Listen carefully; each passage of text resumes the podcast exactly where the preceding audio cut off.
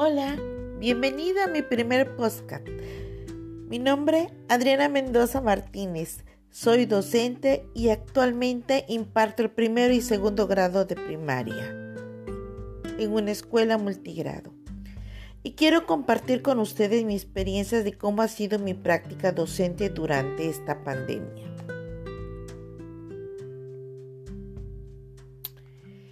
La verdad no ha sido fácil y creo que muchos de mis compañeros me darán la razón. Sin embargo, el amor que tenemos por lo que hacemos, que es facilitar la adquisición de saberes en nuestros alumnos, nos ha, llevado a buscar las herramientas adecuadas y que están al alcance de nuestros alumnos. La educación, quédate en casa, parte 2, no solo se basa a través de la televisión. Si bien es un medio al alcance de muchos, no está al alcance de todos. Por esta razón, nos hemos visto en la necesidad de buscar otros medios que sean impresos y que vayan acorde con la programación de la televisión. Como maestros, en lo personal, siento que se nos ha duplicado el trabajo. ¿Por qué? Bueno, porque en ocasiones tenemos que convencer, motivar al padre para que pueda acompañar a sus hijos en esta nueva forma de generar aprendizaje.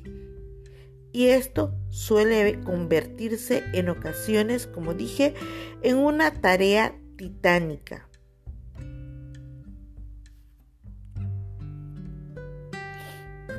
Pero sin duda,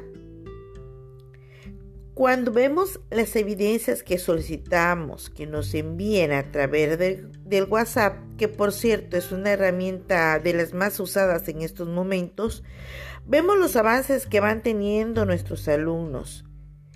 Y esto suele ser muy satisfactorio, porque nos vislumbra que no ha sido en vano todo nuestro trabajo. Si bien es cierto que es una nueva forma de aprender, es una nueva forma de facilitar este proceso. No deja de ser maravilloso reflexionar cómo el ser humano jamás deja de aprender y que la vida continuamente nos brinda las oportunidades de evolucionar, de crecer. Y es así como veo toda esta situación como una oportunidad de crecimiento, al menos para mí. Bueno, pues esto ha sido una pequeña reflexión sobre lo que estamos aprendiendo en estos tiempos de pandemia, que al menos como docente yo puedo decir de muchísimas cosas de lo que he aprendido en este tiempo a través de la maestría que estamos cursando actualmente y que sin lugar a duda todo esto ha sido una herramienta más que he puesto al servicio de mis alumnos.